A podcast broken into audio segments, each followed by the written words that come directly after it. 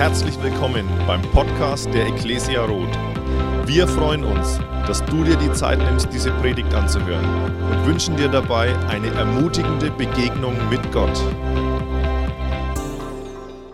Voll schön, dass du beim letzten Teil unserer Predigtserie dabei bist und ich freue mich sehr, heute über lebensspendende Worte reden zu dürfen.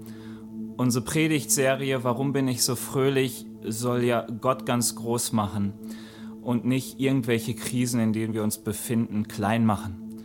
Und ich glaube, dass ein Zeichen unseres Gottvertrauens und der in uns wohnenden Hoffnung, der Zuversicht, die wir haben, der Dankbarkeit, die wir haben, sich darin widerspiegelt, dass unsere Worte mit Freude gefüllt sind.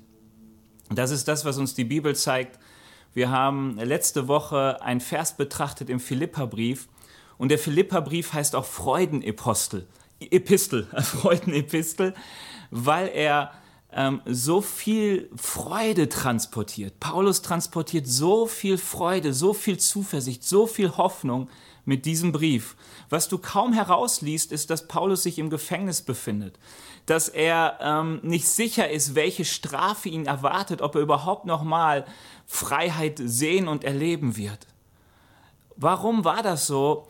Weil Paulus sich nicht prägen ließ von dem, was sein Auge sah, von dem, was seine Ohren hörten, sondern sein Herz und war erfüllt und, und ja, er war gestärkt einfach in den Zuspruch, den Jesus ihm gab. Seine Augen waren gerichtet auf Jesus, waren gerichtet auf all das, was Jesus ihm schenkt.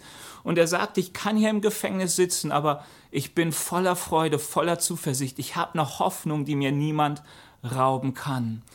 Und das, was Paulus uns hier so vorbildlich vormacht, dass seine Freude und Zuversicht, sein Gottvertrauen im Herzen sich ausdrückt in seinen Worten, das möchte auch Jesus uns schenken. Er möchte, dass als Christen wir lebensspendende Worte weitergeben, dass unsere Worte gefüllt sind mit Hoffnung und Zuversicht.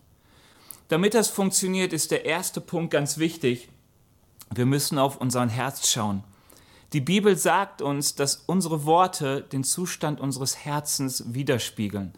Der Spruch von Jesus ist ja relativ bekannt, den er in Matthäus 12 sagt, dass was das Herz voll ist, das geht der Mund über. Und das kennen wir, wenn wir verärgert sind. Ja, jemand verletzt uns, dann ist das Herz plötzlich voller Ärger und du brauchst irgendwelche Personen, wo du das rauslässt oder Facebook-Einträge oder keine Ahnung.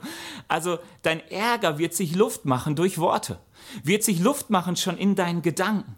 Das gleiche, wenn du voller Freude bist, wenn irgendeine tolle Nachricht erfahren hast, dann wird sich das in deinen Gedanken, in, in, noch nicht ausgesprochenen Worten zeigen und dann wird sich das auch zu Menschen weitergeben. Dann wirst du davon erzählen.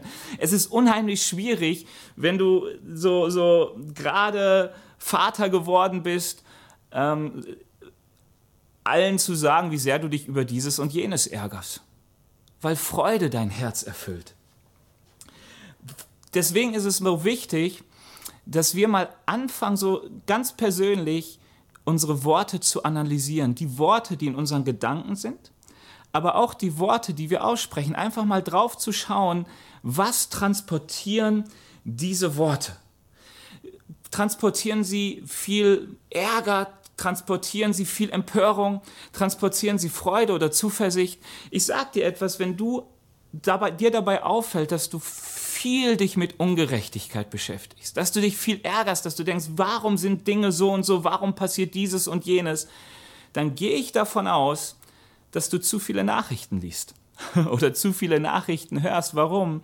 Nachrichten transportieren viel Ungerechtigkeit in ihren Worten. Davon leben sie, aufzuzeigen, was nicht stimmt in dieser Gesellschaft.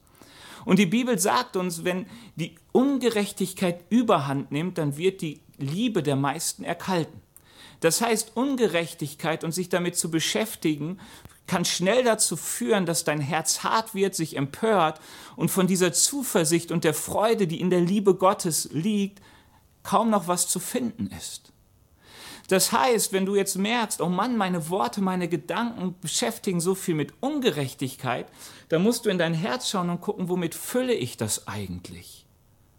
Was ist los in meinem Herzen? Wie kommt das, dass meine Worte nicht das sagen, was ich eigentlich glaube und was ich in Gott erlebe und empfinde?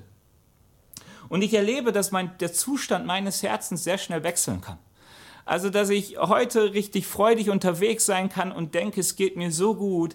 Und dann tritt mir jemand auf die Füße und ich denke, was ist das für jemand? Piep, piep, piep. Und dann fallen dir viele Dinge an, deine Gedanken sind aufgebläht. Und es kennen Menschen, die, kennen, die mich kennen, die wissen, wenn ich so ärgerlich bin über irgendwas, dann, dann hört man das in den Worten, selbst wenn ich mich versuche zu disziplinieren und die negativen Worte versuche positiv auszudrücken. Ja, dann ist Scheiße eher Mist oder was richtig blöd gelaufen ist, ist nicht so gut gelaufen und was weiß ich nicht. Aber du merkst den Zustand deines Herzens, du hörst ihn hinaus, heraus und durchaus für die anderen in meinem Umfeld auch so erlebbar und hörbar. Die Bibel sagt uns, dass unser Herz hinterhältig und verschlagen ist. Was heißt das? Das heißt, dass es oft Dinge transportiert, wo wir uns denken, Mann, das ist richtig, ich fühle mich absolut richtig, aber wir irren erheblich. Ähm, also du, du, du denkst, du bist voll auf den richtigen Weg, es ist dein Recht, dich zu ärgern. Und eigentlich würde Gott sagen, sag mal, was soll das? Dein Herz soll doch gefüllt sein mit Freude, mit Frieden, mit Vergebung. Nimm dich selbst nicht so wichtig. Ähm, aber wir merken das oft erst, wenn wir wirklich mal anfangen, darauf zu achten, was in unseren Gedanken und in unseren Worten vorgeht. Das mal zu analysieren. Was, was transportiert es die meiste Zeit am Tag? Was transportiert es in dem Moment? Weil es hilft dir, zu erkennen, was gerade in deinem Herzen los ist.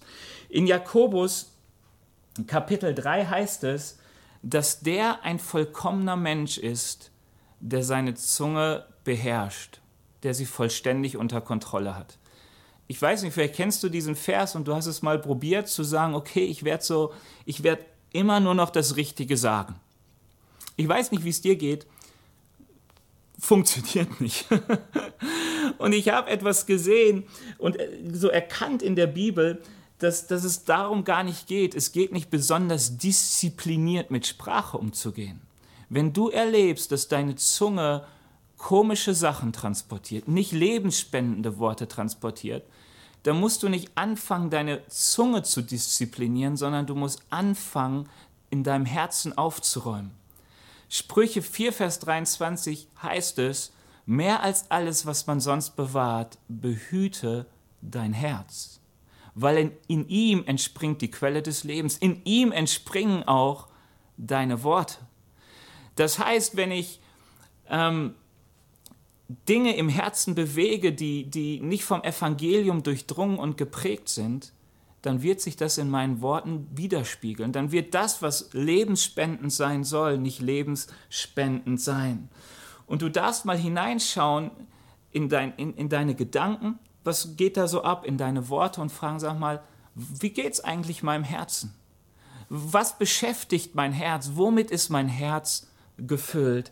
Warum ist das so wichtig? Und das ist mein zweiter Punkt und das wissen wir alle. Worte haben Macht. Worte prägen mich. Und Worte prägen andere. Deine Worte hinterlassen Prägung bei Menschen genauso wie Worte, die du aufnimmst, dich prägen. Und das Interessante ist, dass es manchmal dabei viel mehr um Masse als um Richtigkeit geht. Das erleben wir gerade ähm, in dieser Corona-Krise. Weil wir erleben in dieser Corona-Krise, dass wir gerade jeden Tag mit Nachrichten über Krankheit bombardiert werden. Jeden Tag liest du von Sterbezahlen, ähm, liest von Krankheitsverläufen, hörst von Krankheitsverläufen, siehst Menschen mit Gesichtsmaske, redest mit Arbeitskollegen, Freunden, Familien, das ist immer irgendwie Thema und das prägt. Weißt du, als am Anfang der Corona-Krise alle sagten, es ist nur eine kleine Grippe und so, das hat auch geprägt und jeder war locker und dachte, verstellen sich die Leute an und jetzt ist es vielleicht schon umgekehrt. Und ich dachte, wie wäre es, wenn ähm, wir die Nachrichten täglich über, darüber berichten, über die 8 Millionen Menschen, die angeblich jährlich deshalb sterben oder früher sterben, weil sie mit Tabakkonsum zu tun haben, ob, ob auf aktive oder passive Variante. Also die Weltgesundheitsorganisation hat das so gesagt, circa 8 Millionen Menschen sterben jährlich aufgrund von Tabakkonsum. Und überlege mal jetzt jeden Tag, ist das die Schlagzeile, wie wieder jemand an Lungenkrebs gestorben ist, wie Kinder es, wie elend es sie geht, weil die, die Eltern geraucht haben und so weiter. Du wirst merken, das ist, wird wahrscheinlich die allerbeste Anti-Raucher-Kampagne sein.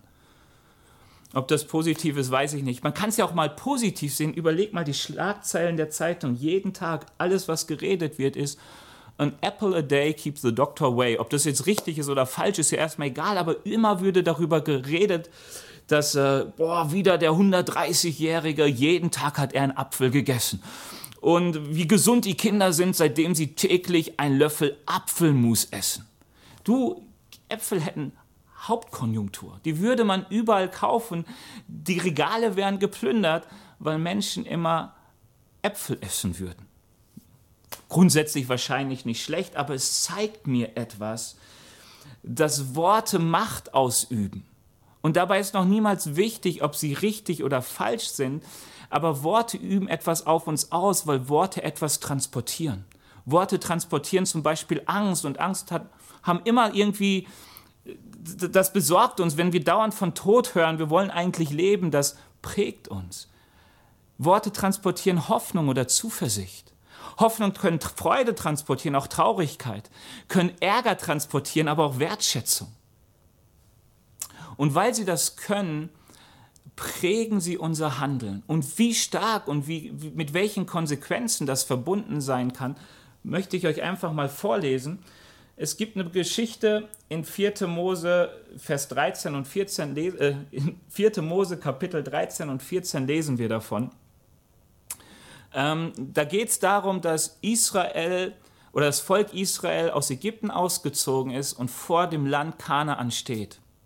Vor dem Land des heutigen Israel steht und dieses auskundschaftet mit zwölf Personen. Und diese zwölf Personen kommen zurück und zehn von ihnen sagen folgendes. Wir kamen in das Land, in das du uns geschickt hast.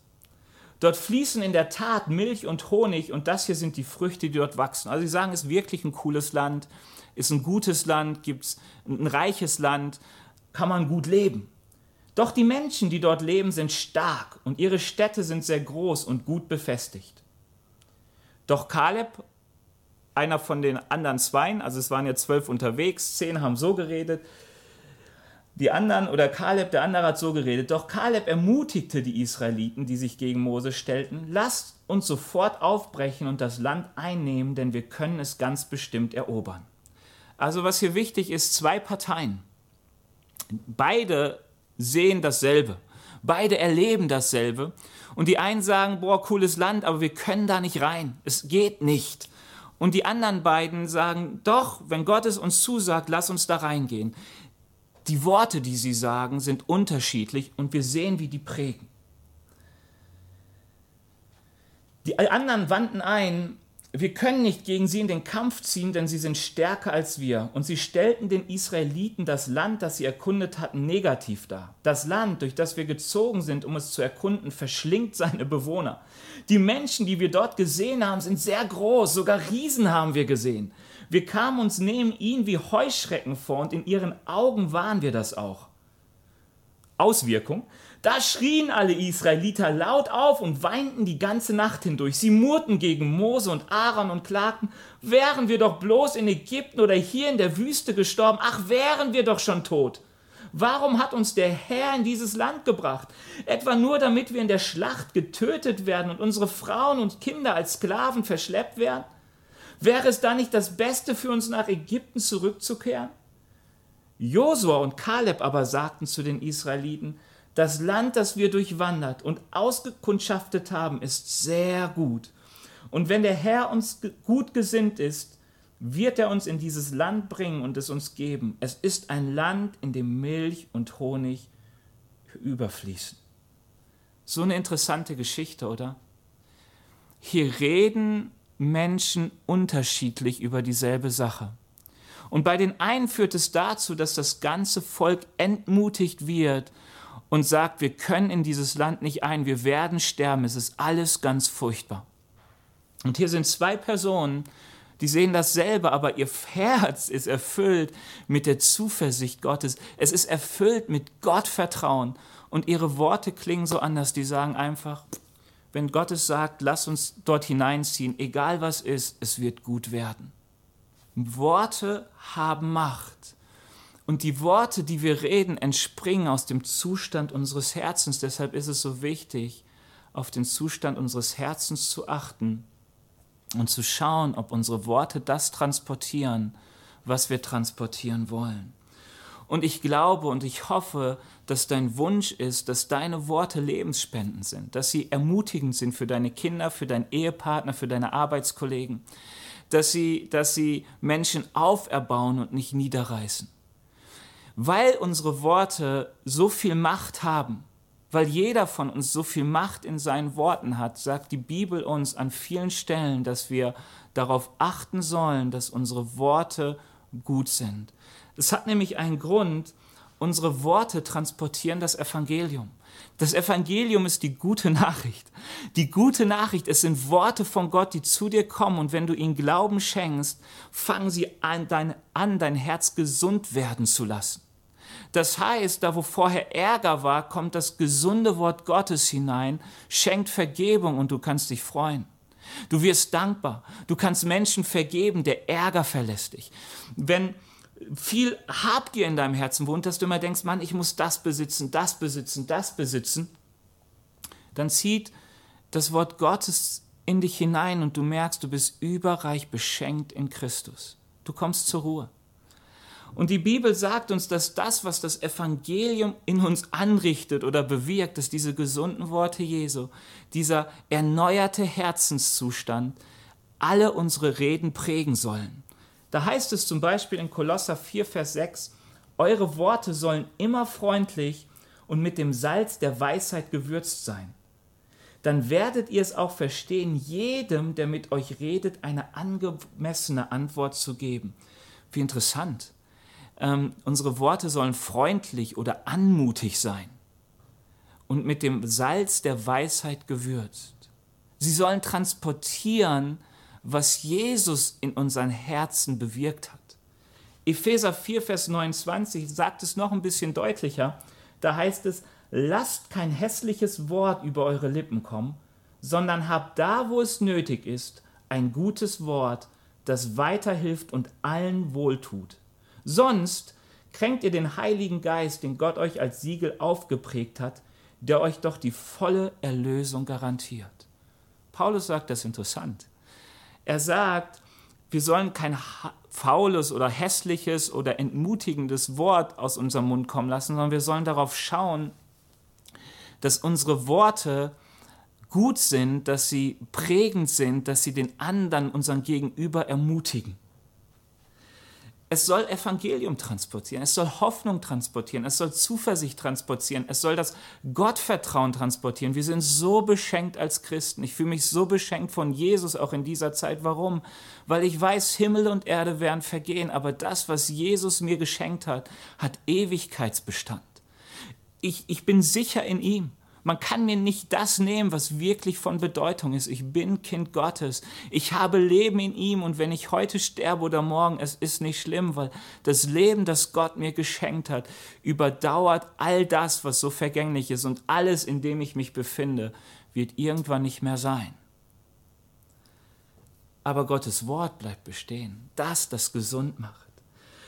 Ähm, und ich habe gemerkt, dass es unheimlich schwierig ist, das Evangelium mit meinen Worten zu transportieren, wenn Ärger in mir wohnt. Es ist unheimlich schwierig zu transportieren, wenn, wenn Habgier, Begierde in mir wohnt, wenn ich die ganze Zeit mich damit beschäftige, was muss ich Neues kaufen, wo muss ich mein Geld investieren, wenn, wenn, wenn die, das, was diese Welt ausmacht, so stark mich beschäftigt, dann kann das Evangelium, die gute Nachricht nicht aus meinem Mund kommen, dann prägen meine Worte, sind meine Worte nicht geprägt von der Hoffnung und der Zuversicht, von der Dankbarkeit, sondern dann sind sie von all den anderen Dingen geprägt, von denen allgemein die Menschen geprägt werden, die nicht von Gottes Wort geprägt werden. Ich glaube, ähm, dass deswegen in der Bibel so wenig Empörungskultur, die wir kennen und die uns vertraut ist, so wenig davon zu finden ist. weil Paulus Herz war nicht erfüllt von dem, was er gesehen hat, von dem, was, was um ihn geschehen ist, sondern er war erfüllt von der Zuversicht, die Gott ihm geschenkt hat. Überleg mal, der Philipperbrief äh, wäre nicht äh, geschrieben von Paulus mit einem Herzen, das gefüllt wäre von der Zuversicht Gottes, sondern geprägt von dem, was er gesehen hat, von der Ungerechtigkeit, dass er ungerecht im Gefängnis war dass ihm Ungerechtigkeit immer wieder widerfährt, dass Menschen ihn belügen, dass Menschen nicht gerecht mit ihm umgehen, dass die Regierung völlig versagt. Du, dann wäre der Philipperbrief nie in die Bibel gekommen, weil es nie lebensspendende Worte gewesen wären, die die Philipper erreicht hätten. Der Römerbrief. Ich weiß nicht, ob du ihn schon gelesen hast, aber im Römerbrief schreibt Paulus der Gemeinde in Rom, dass sie sich den staatlichen Mächten unterordnen sollen. Der Kaiser, der damals an der Macht war und der gut in Rom wohnte, war Nero. Ich kannst das gern mal googeln, aber Nero war schlecht, schlecht gerade für Christen, weil er ähm, Christen sehr stark verfolgt. Aber warum konnte Paulus das schreiben? Weil er war nicht erfüllt von dem, was er sah. Er war nicht geprägt. Sein Herz war nicht geprägt von, von den Zuständen um ihn herum, sondern sein Herz war geprägt und erfüllt vom Evangelium, von der guten Nachricht. Die lebte in ihm. Er war begeistert von dem, was Gott in ihm getan hat. Er hat gemerkt, ich bin gerettet. Ich hatte, er hatte ja so, Paulus hatte so viel Standing in der Gesellschaft. Paulus war jemand, er war anerkannt. Der, der, der hatte Anerkennung. Man würde sagen, wahrscheinlich Millionen Followers. Wurde dann Christ und er hat gesagt, all das, was mich geprägt hat, was ich erlebt habe, was ich hatte, ist Dreck im Gegensatz zu dem, was Jesus mir geschenkt hat. Und das, was Jesus ihm geschenkt hat, lebte in seinem Herzen. Ich glaube, das ist der Grund, weshalb er den Korinthern schreibt, hey, lasst euch lieber Unrecht tun, als euch gegenseitig zu verklagen. Wisst ihr, wenn ihr euch gegenseitig verklagt, wenn Klage aus eurem Mund kommt und diese Worte in euch wohnen, dann kann das unmöglich das Evangelium transportieren. Dann wird die ganze Umwelt um euch herum nicht merken, welche Hoffnung in euch lebt. Also lasst euch lieber Unrecht tun, als euch zu verklagen. Als, als Menschen zu sein, von denen keine lebensspendende Worte ausgehen. Die Hebräer werden gelobt, dass sie den Raub ihrer Güter mit Freude erachtet haben. Und ich denke darüber nach, dass so ein Satz, Hebräer 10, Vers 34, so ein kleiner Satz, wenn ich mir vorstelle, ich soll den Raub meiner Güter mit Freude erachten. Und da ging es nicht um, um, um irgendwie eine Uhr oder keine Ahnung, einen Burger, den man irgendwo gekauft hat und jemand hat ihn weggeschnappt. Da ging es um Grundstücke, da ging es um existenzielle Grundlagen, die ihnen weggenommen wurden von staatlichen Mächten und wo es dann heißt, hey, ihr habt es mit Freude erachtet und sie werden gelobt. Warum? Weil das, was sie erlebten, das, was, was in ihrem Umfeld passierte, nicht dazu führte, dass ihr Herz davon erfüllt wurde und sich ihr, ihr, ihr Reden nicht mehr mit der Zuversicht, die sie in Gott haben, füllte, sondern mit dem Ärger oder was weiß ich nicht. Sondern ihr Reden, ihr Herz blieb erfüllt mit der Freude und dem Geschenk, das sie durch Christus erfahren haben. Krass, oder? Also, ähm, ich meine, krass als Zeugnis, man kann sich das so vor, vorstellen, da werden Menschen beraubt und sie bleiben weiter zuversichtlich, ihre, ihre Worte sind weiter geprägt von Zuversicht und von dem Geschenk in Gottes. Wie viel Glaube vermittelt das? Wie viel, wie viel Tiefe vermittelt das? Und dann anders, du wirst beklaut und alles, was dein Reden dann ausmacht, ist der Ärger, ist der Frust, ist die Ungerechtigkeit, ist die Empörung.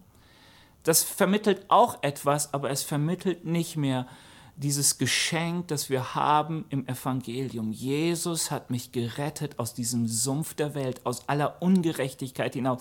Er ist die Medizin gegen mein krankes Herz. Er ist die Medizin gegen dieses Herz, das mich immer wieder betrügen will. Und ich bin Gott so dankbar, der uns das so klar in seinem Evangelium aufzeigt. Er sagt, beachte deine Worte, und wenn du merkst, sie sind nicht mehr geprägt von Zuversicht, Dankbarkeit, von Gott vertrauen, dann achte auf dein Herz und schau, wie du dein Herz füllst. Bewahre dein Herz. Lass nur rein, was glaubensvoll ist, was gut ist, was von Gott geprägt ist, damit du diesen Auftrag leben kannst und Worte die lebensspendend sind, in dein Umfeld hineinredest. Weißt du, ich glaube, dass diese Situation Corona eine Riesenchance ist für Christen. Warum? Weil Corona bringt viel Unsicherheit mit, sie bringt Ungerechtigkeit mit, sie bringt Fragen mit, sie bringt alles Mögliche mit. Und dort dürfen wir als Christen einfach zuversichtlich stehen und sagen, hey, weißt du, ich bin dankbar, Gott so dankbar, weil ich weiß, egal was geschieht, erfüllt mein Herz mit Freude. Alles, was ich habe, ist vergänglich und mein Gewinn und mein Geschenk ist nicht das, was ich hier in Deutschland habe, sondern ist das, was Christus mir gibt. Unsere Worte sollen getränkt sein von Zuversicht und Dankbarkeit, gerade in dieser Zeit. Warum? Weil es zeigt, wie stark das Evangelium in uns wohnt. Ich glaube, dass wir uns manchmal zu sehr einnehmen lassen als Christen von den Situationen, die uns begegnen, von dem, was uns in Nachrichten begegnet. Ist es wichtig? Ja, das mag wichtig sein, was da passiert. Es mag wichtig sein, was in unserem Umfeld passiert. Aber wir müssen aufpassen, dass unser Herz davon nicht gefüllt wird und wir den Auftrag, den Gott uns gegeben hat, aus unserem Blick verlieren. Was Gott uns gesagt hat, ist, hey, seid Verkündiger des Evangeliums wenn ihr mit Menschen redet, schaut, dass die Worte Zuversicht und Dankbarkeit transportieren, dass sie zeigen, unser Vertrauen liegt in Gott. Wir sind dankbar über das, was uns geschenkt wurde durch ihn. Dass er uns aus diesem vergänglichen Sumpf gerettet hat. Wir sind Hoffnungsträger. Deine Worte haben Macht. Und deine Worte sollen das Evangelium transportieren, nicht nur auf der Kanzel, nicht nur in der Gemeinde, sondern gerade auch in deinem Alltag, gerade auch zu deinen Nachbarn, gerade auch in deinen ganzen Freundes- und WhatsApp-Gruppen, gerade auch durch dein Instagram-Profil. Und ich frage dich, was transportieren deine Worte? Was transportieren deine Worte? Und wenn du merkst, sie transportieren dieses Leben nicht, dann prüfe als erstes dein Herz und wenn du merkst, da wohnt Ungerechtigkeit, da, da, da wohnt Ärger, da wohnen Sorgen und Ängste, dann ist es so wichtig, dass du Gottes Worten wieder mehr Macht einräumst. Das heißt, dich wieder mehr füllst mit Gott und seinem Wort. Mit Gott und seinem Wort, damit sich dein Reden verändern kann. Ich wünsche mir das für mich, ich wünsche mir das für uns alle, dass wir immer vollkommener werden in unseren Worten und ich bin, und da könnt ihr meine Frau fragen, noch weit absolut nicht vollkommen. Aber ich habe gemerkt, es ist nicht wichtig, wenn ich merke, dass meine Worte nicht passen, mich zu versuchen zu disziplinieren, sondern auf mein Herz zu achten und mein Herz zu verändern. Und ich lade dich jetzt ein, ich will beten. Und ich lade dich ein, ganz bewusst mal Gott zu suchen und so den Mut zu haben, dein Herz anzugucken. Gott möchte dir Dinge offenbaren und Gott liebt es dir, dein Herz zu offenbaren. Und er liebt es auch mit dir, deine Worte anzugucken, deine Gedanken anzugucken. Warum? Weil Jesus es liebt, wenn er gesunde Worte in dein Herz säen kann, wenn er ähm, seine Worte in dich hineinpacken kann. Ja, in 1. Timotheus 6, Vers 3 heißt es, über die heilsamen und gesundenden Worte Jesu.